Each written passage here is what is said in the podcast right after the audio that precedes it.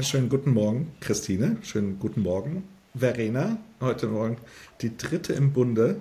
Möchtest du mal kurz äh, dich vorstellen? Guten Morgen. Ja, total gerne.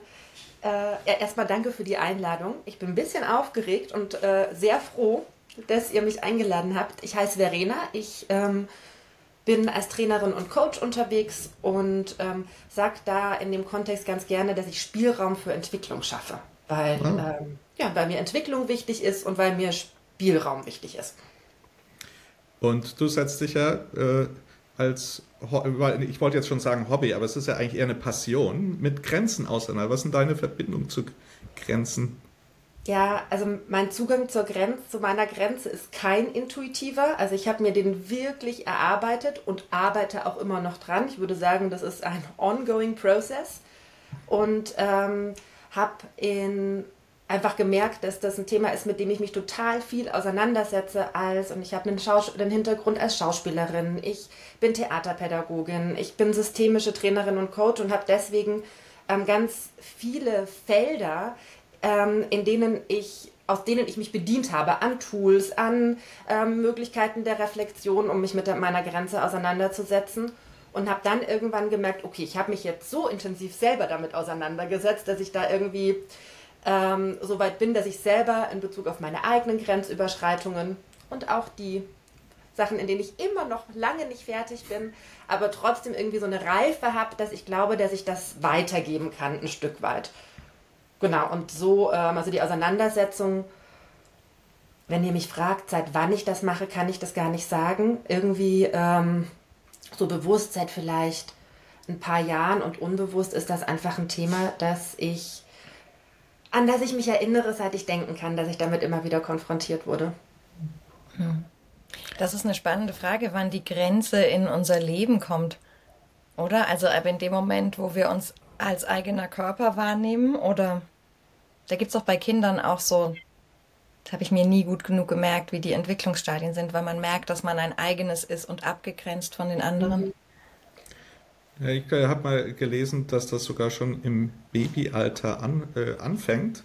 Als Junge ja, ist quasi das erste Erlebnis die Andersartigkeit von der Mutter. Ja, mhm. Also ich bin ein, ein Junge, meine Mutter ist ein Mädchen, während als Tochter das sozusagen eher das, die, die Gleichheit ist. Also dass da schon so der erste, ganz früh im Leben, ähm, ja, die Unterscheidung reinkommt und dann, ja, sich fortsetzt. Mhm. Spannend. Ich kann mich erinnern, dass es ähm, bei Babys, dass es denen hilft, manchmal, wenn man den Körper so nachstreicht, damit mhm. die ihre eigene Körpergrenze mhm. hilft. Und es gibt ja auch dieses Pucken, ne, dass man manchmal bei ja. unruhigen Babys macht, die man so ganz eng einwickelt. Du machst schon so ein Gesicht wie, oh, ist mir unrecht. Und ich erinnere mich, aber meinem Sohn hat das total gut getan, dieses, mhm. dieses Enge. Und das heißt ja, ist ja auch dann, eigentlich heißt es das ja, dass wir als erstes im Leben Grenzen physisch erfahren. Also einmal unsere eigene Grenze, wo fängt mein Körper an und wo hört er auf. Mhm. Und Wenn dass das dieses Intellektuelle erst viel später reinkommt. Ne? Ja. Und es ist ja auch jetzt da, wo wir sie fühlen. Also ich habe mir ja im, wir schummeln ein bisschen, Verena, und machen die Grenzen zwei Monate, also im September und Oktober.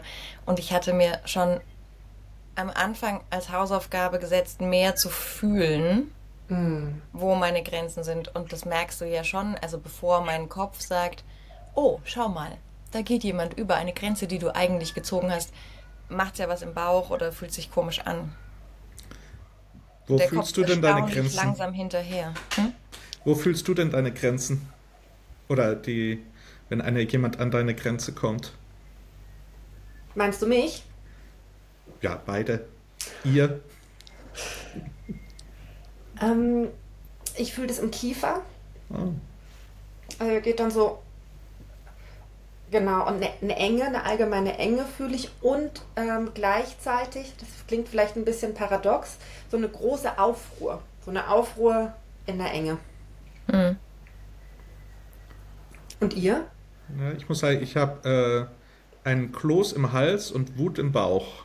Mhm. Wobei, ähm, ich sage überhaupt, Wut, mir äh, zu erlauben, Wut im Bauch zu haben, ja, das ist schon, war schon ein großer Lernschritt, weil eigentlich hat sowas wie Wut ja eine so eine schlechte Reputation. Da wird ja oft gesagt, so Wut und Aggression bloß nicht. Ja, sind böse Gefühle, ne? Ja, also, böse Gefühle, genau. Äh, und das heißt, das war auch ein Lernprozess, ja, in diesem, wenn eine Grenze kommt, ja, äh, auf der einen Seite ist vielleicht so ein bisschen, vielleicht ist im Hals eher so die Angst oder Befürchtung, was mhm. passiert jetzt, und äh, aber eben da die, diese Wut im Bauch ist ja eine ganz tolle Kraft eigentlich, die sagt, nee, bis hierhin und nicht weiter. Winzig. Ich glaube, mein Gefühl ist am ehesten so flau mhm. im Magen. Auch so ein bisschen wie Versagensangst, wenn man auf dem sieben Meter, das reicht bei mir schon, sieben Meter Sprungturm, äh, steht und ich quasi die Gefahr kommen sehe und schon weiß, dass die Wahrscheinlichkeit, dass ich volle Kanne reinlaufe, also sprich äh, rückwärts die Leiter wieder runterkletter von dem Sprungturm oder die Grenze nicht ziehe und trotzdem sage, ja, nee, klar können wir das so machen. Oder, ähm, oder, oder, das spielt da irgendwie mit und das ist eher so ein flaues Gefühl. Da stelle ich mir Wut deutlich praktischer vor, weil die mehr so was Aktivierendes hat als die Flauheit. Ich kann mir vorstellen, dass es schon auch ähm, eine weibliche und eine männliche Reaktion auf Grenze ist. Also gar nicht als, aber nur mal so als These in den Raum mhm. gestellt, ähm, mit der Bitte um Überprüfung von eurer Seite. Also wenn wir jetzt sagen weiblich, männlich im Sinne von weiblich, männliche Energie, dann, dann würde ich sagen, ja. Äh, ich glaube jetzt nicht, dass äh, sozusagen alle Männer auf die eine und alle Frauen auf die andere Weise reagieren. Mhm. Ja, nee, das, über, das sowieso nicht. Ich hätte jetzt ja. eher gedacht in Bezug auf Sozialisation. Du meinst, dass das mehr anerkannt ist, das eine, wenn es von Frauen kommt? Oder äh, sprich doch mal etwas mehr dazu. Was meinst du damit? Mein Gefühl oder meine Erfahrung ist, ist dass dieses Grenzenthema, ähm, je marginalisierter man als Person ist, desto schwieriger ist der Zugang dazu und desto schwieriger ist ähm, es, die eigene Grenze wahrzunehmen, weil das schon in der Kindheit stärker abtrainiert wird, weil das einfach nicht erwünscht ist und weil das im Verlauf des Lebens dann später ja fast bis zu gefährlich werden kann, die eigene Grenze zu spüren und sich dafür einzusetzen. Und ich, mhm. das ist aber eine Fährte auch einfach nur, ne? Ja, würde ich bin ja ähm, als ordentliche Soziologin durch die Gender Studies Bücher gegangen und so. Das, da ist schon was dran, erziehungsmäßig, dass du als ähm, ins männliche Stereotyp erzogen werdender Mensch, wenn wir es mal so versuchen, ähm, dazu angehalten wirst, dich so hinzustellen und zu zeigen, wer du bist. Und ähm, im weiblichen Stereotyp wir eher geschmeidig werden. Und dazu passt es natürlich, dass wenn mir jemand zu nahe kommt, werde ich wütend, versus ähm, denke ich mir so, oh shit, habe ich es jetzt falsch gemacht und kann ich mich vielleicht noch, noch, wie sagt man das denn, noch mehr schmeiden, damit man so weggleitet oder so. Ähm, witzig, weil wir bisher nie auf diesen Unterschied gekommen sind, der Christian und ich. Ähm, so. Auch ja, über Geschlecht reden wir vielleicht ein anderes Mal. Das macht jetzt auch ein sehr großes Fass auf. Aber jedenfalls fühlen wir, ich will zu den Grenzen zurück, fühlen wir das anders und vielleicht reagieren wir ja auch jeweils anders. Also ich habe leider ja noch keinen perfekten Reaktionsmechanismus gefunden für Stopp hier nicht. Ich habe jetzt ein bisschen experimentiert mit einfach sanft Nein sagen, ein bisschen was erklären, aber auch nicht alles. Das funktioniert bei sehr verständigen Menschen, aber natürlich nicht. Oder weiß nicht, ob es natürlich ist, viel weniger gut da, wo jemand da nicht drauf eingehen will. Ich habe einen super Satz, der ist nicht von mir, den, den liebe ich aber. Das ist so, Nein ist ein vollständiger Satz. Hm. Finde ich großartig. Fällt mir dazu gerade ein. Und weißt du, was lustig ist? Ähm, also ich sage schon immer schlecht Nein und ich habe diesen Satz auf einer Postkarte. Mir hat ein lieber Kunde mal am Ende eines Projekts eine Postkarte geschenkt ähm, weil ich auch immer gerne zitiere, um mich zu, um, um das, was ich sage, zu, ähm, wie sagt man das denn auf Deutsch, credentializen, also dem Gewicht zu geben. Und auf der Postkarte steht Nein, Shakespeare, das Stück, Akt so und so, Vers so und so. Also quasi damit man, man könne ja auch jemanden zitieren mit dem Nein.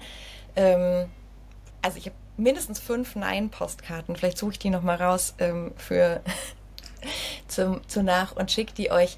Und habe diese Nein ist ein vollständiger Satz. Zuletzt ähm, mit einer Künstlerin, mit der ich viele Sachen zusammen mache, produzieren wir auch Postkarten. Und ich habe, wir haben diesen Satz produziert in einer Mischung aus Collage und sie schreibt äh, sehr kunstvoll. Und dann kam eine Person vorbei, wir haben das in einem öffentlichen Raum gemacht und fand das ganz, ganz ungehörig. Das könne man wirklich nicht, also das sei, sähe vielleicht nett aus, aber die findet sie wirklich nicht gut, weil das ist nicht okay, dass ich nicht erkläre, warum ich Nein sage. Hm. Und also da, da konnte man viele innere Gesprächsanlässe irgendwie waren da plötzlich im Raum. Und wir haben das dann auch nicht, also wir haben das dann nicht vertieft, aber das fand ich sehr interessant, dass dieser Satz mir auch immer so eine Erleichterung mhm. war und offensichtlich für andere Menschen, die vielleicht zu viel unbegründetes Nein gehört haben oder warum auch immer, gar nicht geht. Mhm. Dass du da einfach nur Nein sagst und den Rest an dir ab. Weil du gehst dann ja auch aus, äh, verstehe ich schon, du gehst dann ja aus dem Kontakt raus. Ja. Mhm. Ja, es gibt ja so ein, äh, man kann ja sagen, so, wenn man jetzt mal äh, Traumata nimmt, und ich meine jetzt nicht nur die ganz schlimmen, sondern auch die ganz kleinen, dann haben die meistens immer damit zu tun, dass es von etwas zu viel gab oder zu wenig. Mhm. Ja, und wenn man das jetzt mal in diesen Kontext setzt, ja, dann kann es halt sein, manche Menschen wachsen auf mit zu viel Grenzen, mhm. äh, suchen dann eher die Freiheit und die, das Durchbrechen von Grenzen und, die, und andere, die hatten zu wenig.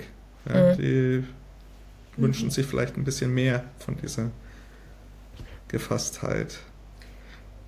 Wenn ich auf Grenzen schaue, das ist ja ein wahnsinnig weites Feld. Ne? Also das jetzt auch, was du wieder reingebracht hast, ist ja nochmal irgendwie ein anderer Aspekt. Und ich habe ähm, einen Satz von einer Teilnehmerin aus einem Grenzenseminar, und den, den, den, nutze ich auch immer weiter, weil ich finde, der ist so ein eindrückliches Bild für mich. Die sagt, ich fühle mich dann wie das Kaninchen vor der Schlange. Und ich finde, das ist ein, eine gute Richtschnur für, dann ist, dann ist man wirklich an der Grenze. Weil manchmal wird Grenze ja auch mit, mit Komfortzone, darüber hattet ihr euch ja auch unterhalten, mhm. so die Komfortzone verlassen.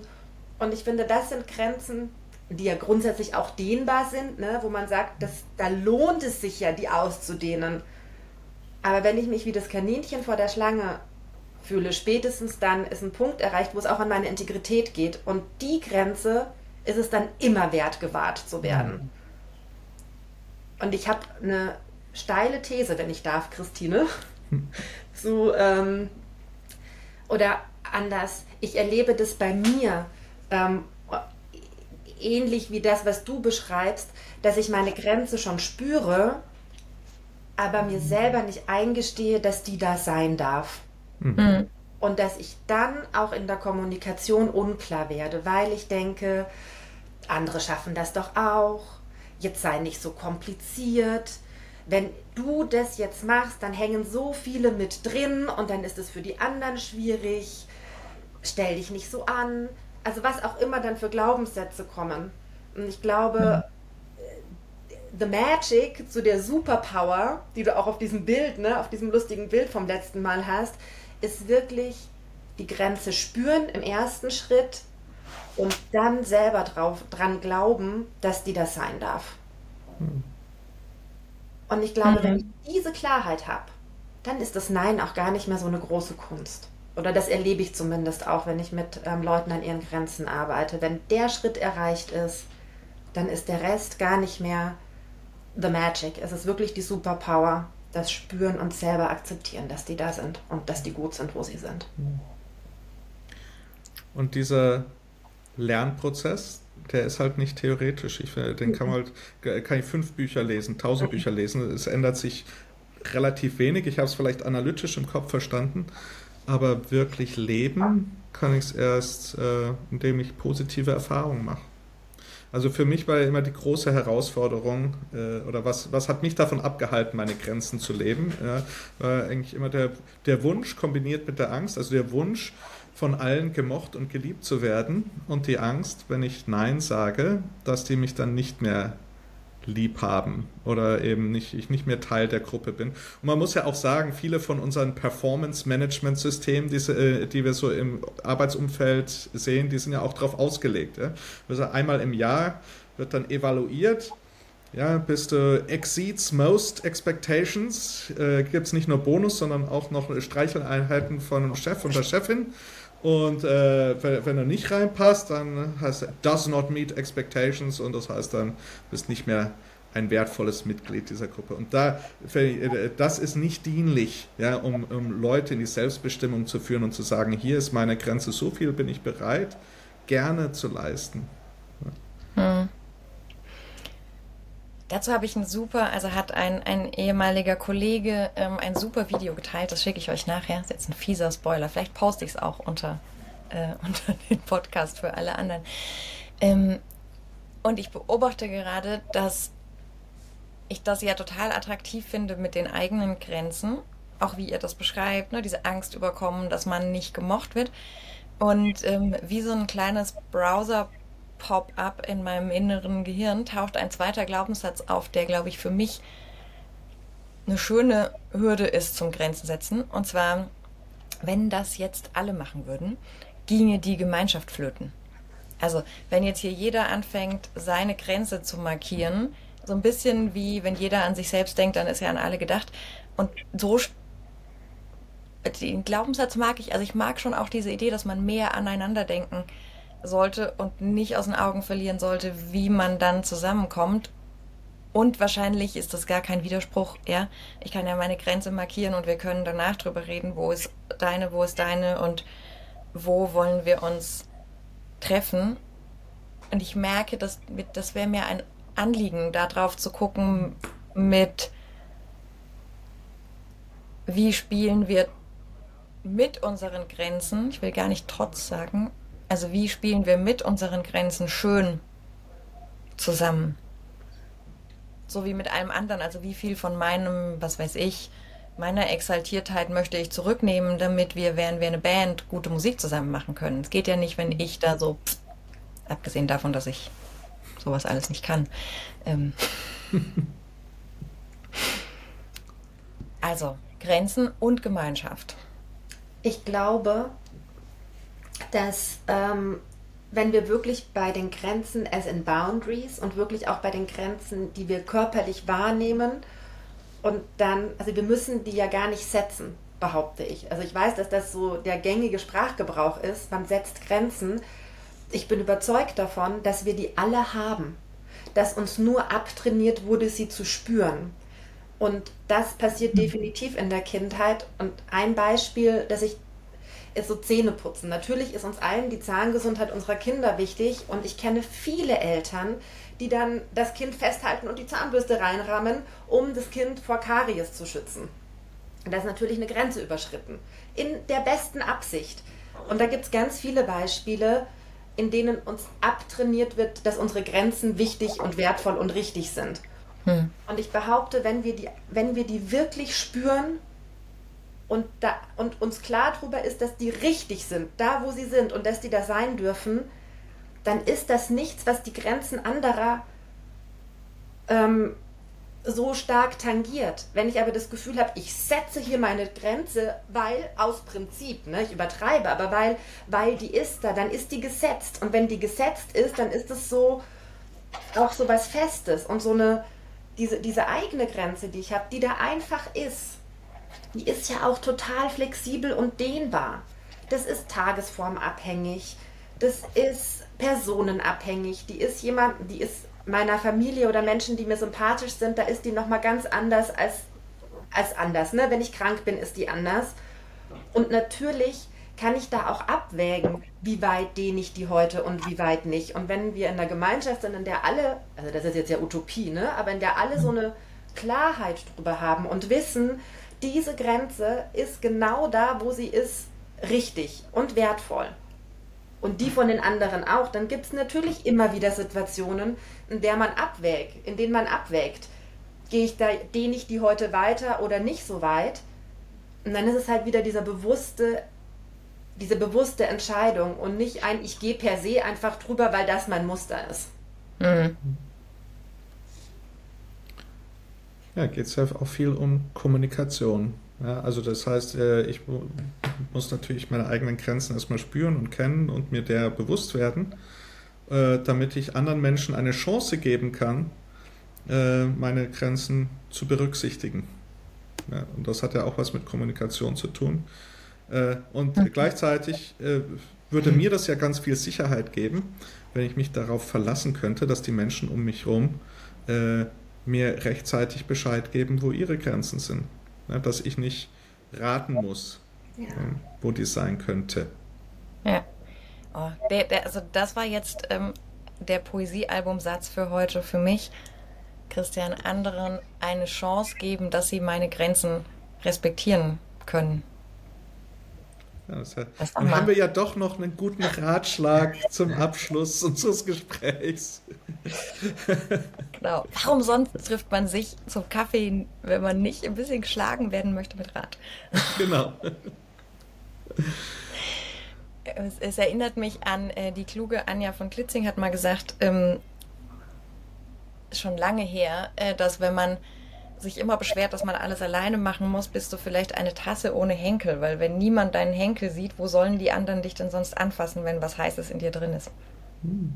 So ähnlich. Also, sie hat das schöner gesagt. Ähm, aber das erinnert mich sehr an dieses, wenn, wenn ich dir gar nicht sage, wo bei mir Schluss ist.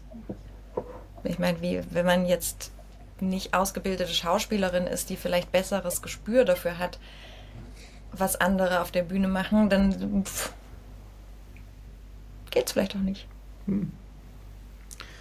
Ja, wünsche ich euch äh, und mir noch viel Erfolg beim weiteren Grenzen lernen, erfahren, üben. Ich glaube, das ist sowieso eine lebenslange Aufgabe. Ähm, Total. Aber ja, ich habe auf jeden Fall wieder ein paar neue Ideen.